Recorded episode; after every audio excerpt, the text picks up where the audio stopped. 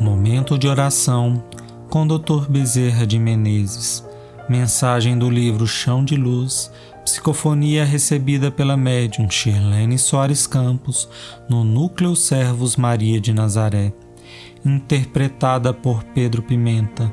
Música executada pelo violonista Arthur Foratini Dias.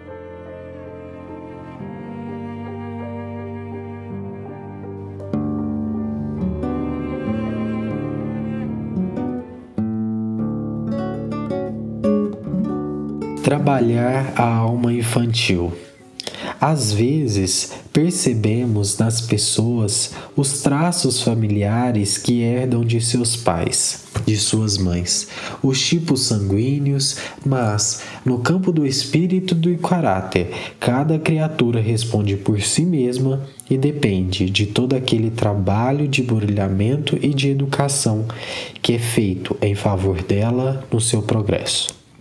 Assim é que, muitas vezes, percebemos pais com profundas alterações de caráter, voltados para as viciações e atitudes malsãs, e filhos que foram criados naquele ambiente enfermiço e doentio serem criaturas confiáveis, profundamente corretas, profundamente equilibradas no seu lar.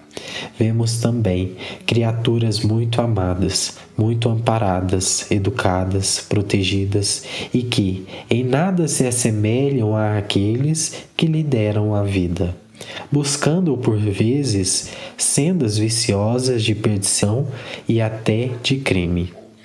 Meus filhos, os seres buscam na terra criaturas que possam sustentá-las na sua evolução ou pessoas que sejam testes purificadores para sua ascensão.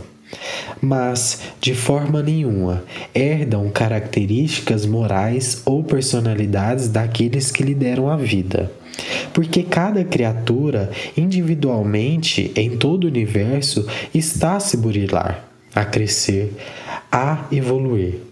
No entanto, a educação desde o berço e o exemplo sempre falarão mais alto para as almas que são frágeis, porque as almas fortes, por mais adversas que sejam as situações que vivam, por mais exemplos negativos que possuam, tornam-se exemplos positivos.